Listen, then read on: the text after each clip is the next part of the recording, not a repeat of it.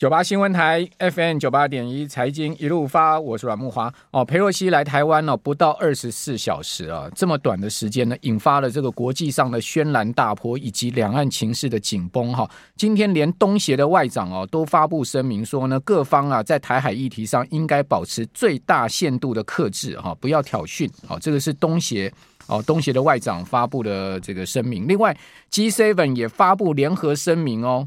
啊！呼吁维持台海和平跟稳定。各位可以看到，不是只有东协，连 G7 都呃出来讲话了哈，就可见大家国际上是很担心台海的风云激起了哈。另外，白宫也传出游说参议员啊，对所谓的台湾政策法要踩刹车了，不要在这个时候呢，这个火上加油了。哦哦，所以各方的动作都有哦，而且看起来这个国际上面对台湾现在目前的台海形势是非常紧张，反倒我们身处台湾，大家好像不紧张了。事实上不是不紧张。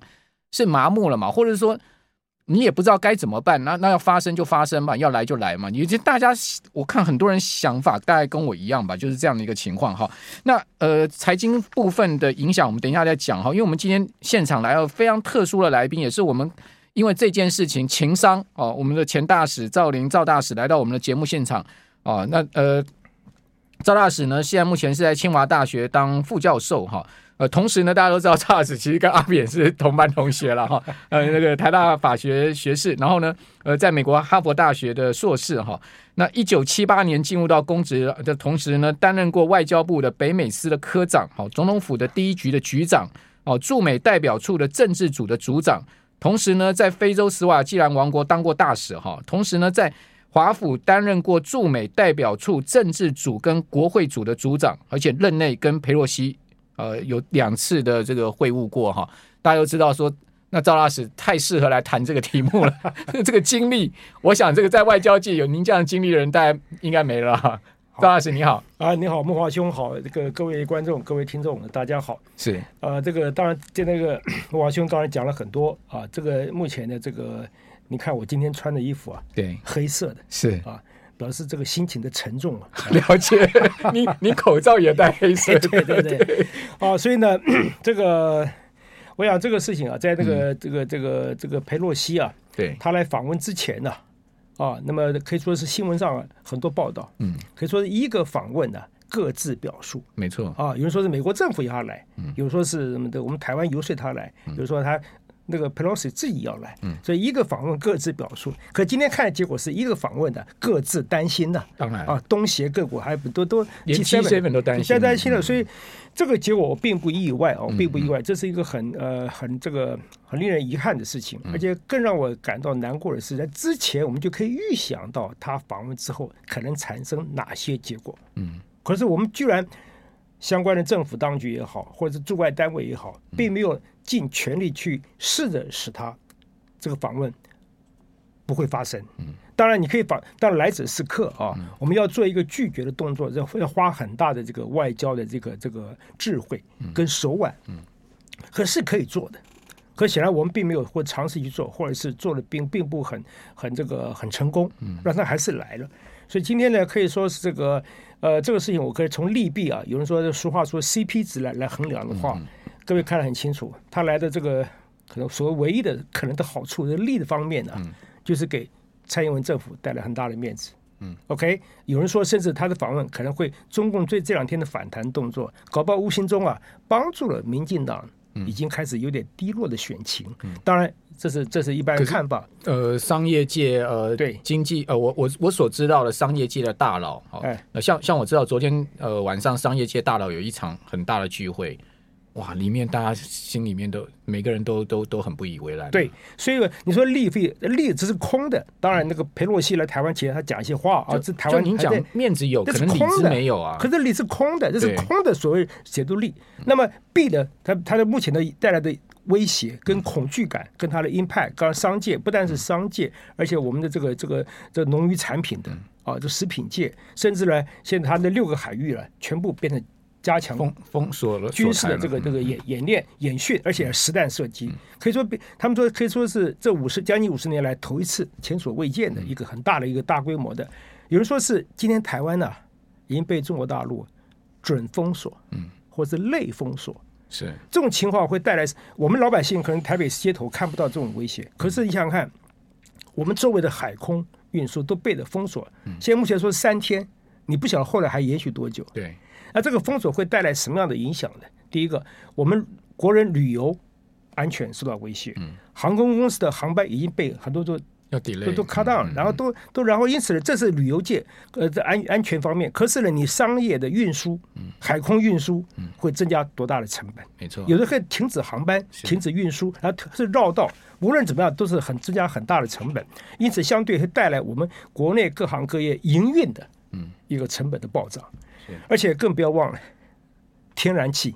对。我们现在能源的最主要的是天然气，就十一天存量啊。对，天然气的运输是靠从国外运来。嗯、你把天然气暂时封锁几天的话，嗯、会对我们的能源带供应带来多大的威胁？对，所以这些都无形中啊，这些一切一切都是我们目前肉眼看不到的潜在的威胁。嗯、所以我个人觉得，这个今天呢，呃，我更担心的是，除了这个商业的经济方面的影响之外，还有一些科技方面的、嗯、digital warfare。哦，已经开始，已经开始。今天就那个灵网嘛，有四家公司已经被制裁了嘛，就是说要要要列为制裁名单了。那只是商业方面行为，可以看从昨天开始那个 Seven Eleven 啊，那个台铁，对，那个那个那个看板那些东西，这只是骇客入侵，对中国的牛刀小试。那个呃，淘机也被早上也被骇客入侵而宕机了嘛，那个。所以呢，总而言之，我个人觉得担心是这些哈，在经济面、商业面、运输面或者科技面这些东西啊是。中国大陆啊，利用这个机会对台湾进行练兵啊，我了解。他将来万一常态化怎么办？对对，没错，这个我我觉得大使谈到了一个就是常态化，就是说。呃，这次军演到七月中，呃，七月呃七号中午嘛，那你也不知道他会不会再宣布再延延后嘛？哦，这是一个潜在的风险哈，而且呢，在军演的过程中都有可能擦枪走火。没错，哦，这是另外一个潜在风险。我我要请教呃赵大使，就是我知道，因为您在驻美代表处待过那么长时间，是您的职务是最重要的组长的这个呃国会跟这个政治组的这个呃组长的这个职务，您跟裴洛西也有这个呃接触过。我看到媒体报道说是裴洛西他自己硬要来，好，事实上这个。呃呃，这个府方呢是不不是那么希望他来，而且透过肖美琴代表呢是跟他讲，跟美美方讲说，跟跟裴洛西讲说，拜托你别来。但是他是硬要来，那这个可能性多高？好，就是说我们是被硬逼的他来呢，还是说这只是一个唱双簧？就是说从您对裴洛西其人其事之了解。好，您可以来告诉我们，就是说，您的您所了解的这个裴洛西到底是什么样的人？我想那个 Pelosi 这个人呢，当然各位看到这两天他的在台北，他这个呃，其实他的个性啊，私底下很 sweet，嗯，他很很很在表示一种一种 charming 的这种能力。我举个例子啊，我在华盛顿有一次呢，呃，跟他不但是谈话，而且谈中间呢，后来坐上他的车子哦，一起去下个行程，因为中间我们来不及讲，因为我在负责国会组的工作，有时候你在。分秒必争的，对，把我们的一些 agenda 也给他讲。他那时候还不是议长，还是多数党领袖。那么还是那时候我就想跟他去报告，他说：“你上车吧，一起。”我说：“那那这好，逮机会上车。”下车的时候呢，对，下车的时候呢，他一定要把那个那个脸啊再稍微梳妆，因为下次可能会碰到记者拍呀。对，他很重视个人的形象、衣着、外貌，各位可以想象得到。所以我个人觉得，这个这个女性呢，她很重视她的那个她的形象，嗯嗯，她的个性也非常的也非常的强。但私底下他是很柔软，对，是软，在台面上很强势，很强势。我想各位看到他过去了对那个川普的那那种那种动作，在国会把川普，还跟他握手，川普不能他把的东西撕掉，对，面带笑容撕掉。所以这个动作来说，当然跟川普是不对盘。但今天回到这个拜登，他们是同党的啊，同都是民主党的，对。和拜登也当初原来是靠他来牵制川普，OK，反川第一川黑第一大将。那现在和拜登也希望他，我拜登之前讲话您都重复到，都讲到了。他说这个军方不太赞成。我想回到这个问题的这个这个这个这这终结点啊。我们台湾府方，我相信府方啊，这个我们给这个这个政府啊带来一些一些期待，他的智慧应该会高的，应该有一定的智慧，说判断他来的这个这个这个这个利弊啊，这个这个得失啊。我想，假如之前有透过私下管道劝他不要来，嗯，我觉得这是合情合理的，有可能的。任何尝试性的判断，嗯，也不认为他来是一个，我们还去外面是大陆方面的网军，就是说我们去游说他，我个人怀疑。虽然蔡英文政府方外交方面很多需要检讨的，这点我个人觉得应该不会发生。嗯，但是呢，消极面我们要劝阻他来，他他非要来，对，我想这个事情呢。再回到台湾的外交的一个症结点，我作为一个外交老兵啊，这些年来看台湾的外交啊的那个做法越来越好像非常怎么讲，非常 humble。嗯今天你看今天这两天新闻，韩国的新的总统尹锡悦不见不见他，说不见就不见。对啊，只个电话通个话。对，就所以我想，我们自己也居然是所谓强调，民进党政府也在强调我们独立自主的的能力，包含外交方面独立自主的行为。请问这里我们做得注意的吗？不，请教您为什么尹锡悦不见他？呃，他当然有很多因素了。这个第一个我不太了解全貌，可是我想，可是尹锡悦他他是所谓在美国跟美国是关系很好，对，那么很亲美派的，他跟跟文在寅不同，就是他跟比较亲美，可是他对中国态度也保持一个审慎的态度。因为现在美国跟中国的关系已经开始要开始软化了，大家都很清楚，所以他觉得也美国可能是不是透过外交管道也跟他说表示我不清楚。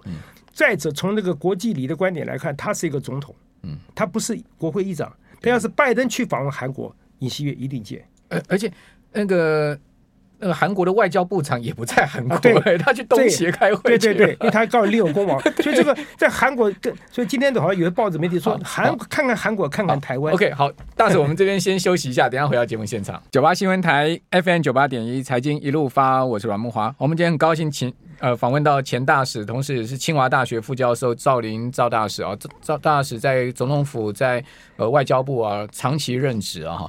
那现在目前呃来到了学界哈，那因为大使在总统府跟外交部都任职过，而且呢在驻美代表处啊担任这么重要的职务，跟美国最重要的呃官员哈国会议员接触哈，我我很想请教您，就是说呃过去呃台美之间的关系是怎么维系的？而，那台美的关系跟对中的关系，这三边的关系是当呃最早的一个呃。呃方式是什么？就是怎么传递讯息在维系上面，而我们的驻美代表处又扮演什么样的一个角色？哦，那 AIT 在台湾又扮演什么样的一个角色？这个部分。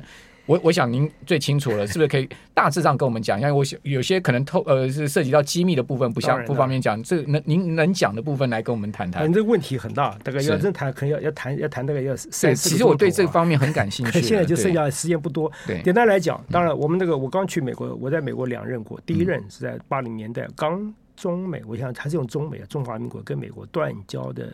不久，我回到美国，政治组跟国务院打交道，所以那时候是很很艰难，一个非常困难时刻。后来我十年之后再回到华府担任政治组长，后来也担任这个国会组组长，也说是两个重头戏了，我都滥竽充数过。但是呢，当时简单来讲，呃，工作是蛮困难的。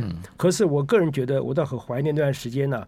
呃，一个年轻的啊的出生之度啊，全部冲。而且会在在那种困困境之中找到一些啊，嗯，一些好朋友。而且我还那时候还曾经还还一一路创了个记录啊，三等秘书，台湾的三等秘书，可以很荣幸的跟美国的国务院亚太事务的助副助理国务卿啊，嗯嗯，结成朋友，这是一个创纪录的高攀。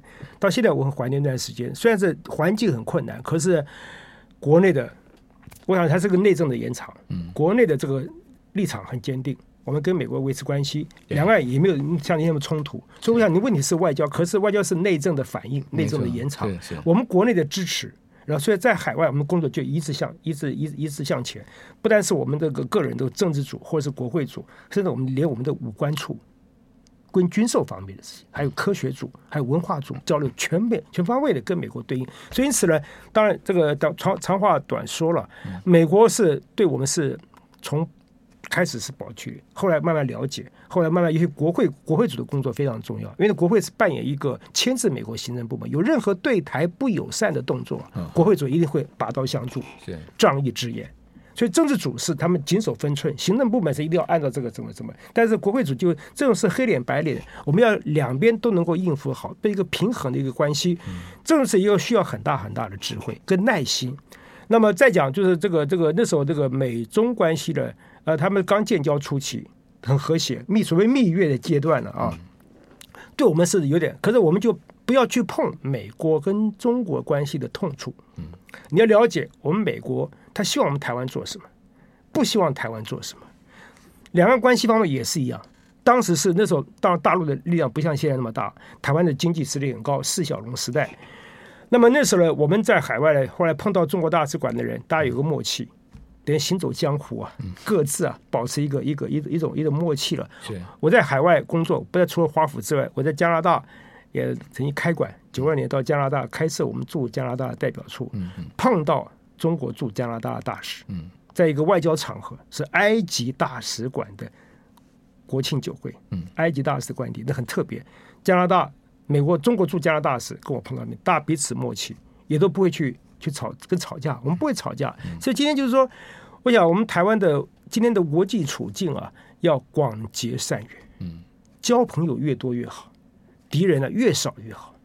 碰到我在美国行政部门，有时候遇遇到一些好的朋友，但也有一些朋友他说：“哎，我们没有邦交，你不要找我。”你会碰到一些一些软钉子啊！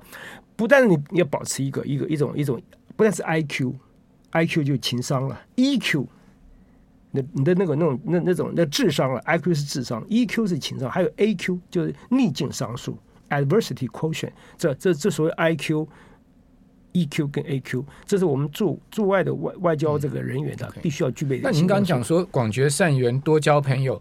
哇，议长哎，美国第三号人物对我们那么够意思，这么热情，他来台湾，那不是这个好朋友的一个应该有的行为吗？这个分寸到底要怎么拿捏？对，如果说在驻美代表处的上面，在这件事情的处理上面，应该怎么做呢？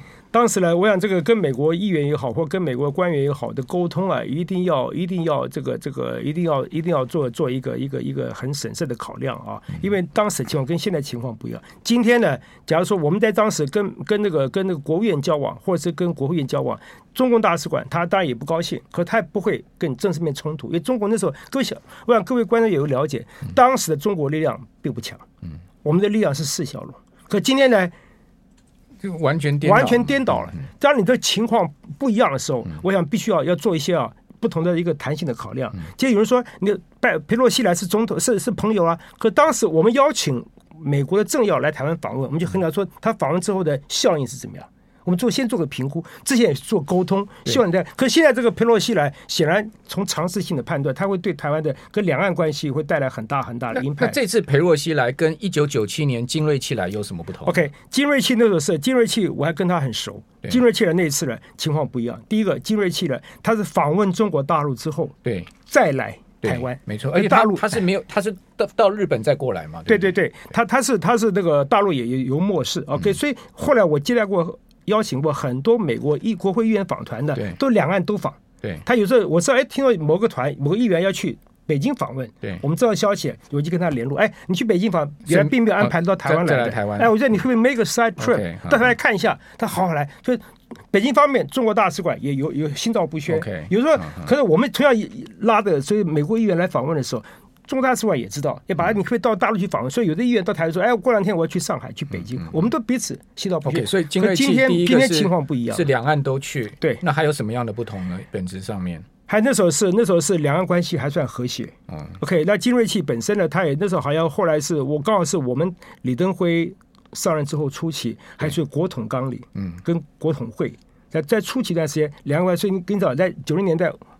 我们进入 WTO，或者 APEC 同时并存，也是那个时候时间背景的产物。差不多，对，双方有个默契，所以因此金瑞气来，而且只过境时间很短，马上走。好像几个小小时而已。对对，比这个比这次那个佩洛西来时间还短，三个钟头我记得。所以很多这个这个所以美中台关系的这种在这个维持中，一定要有一个各方都要考量，彼此心照不宣。嗯，一方要做的太过火，另外一方一定会会发飙。好，这是一个一个很很微妙的一个一个一个情况。大总，我们还剩下一分钟哈，我最后请教你一个问题。两岸现在已经走到这个地步了，看起来也没转圜了。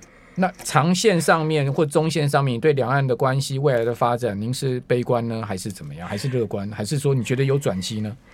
这问题啊，因为很难，就是做一个是是非题来回答。哦，那么我想这个简单讲，就是美中台三方目前都有很大的内部的因素。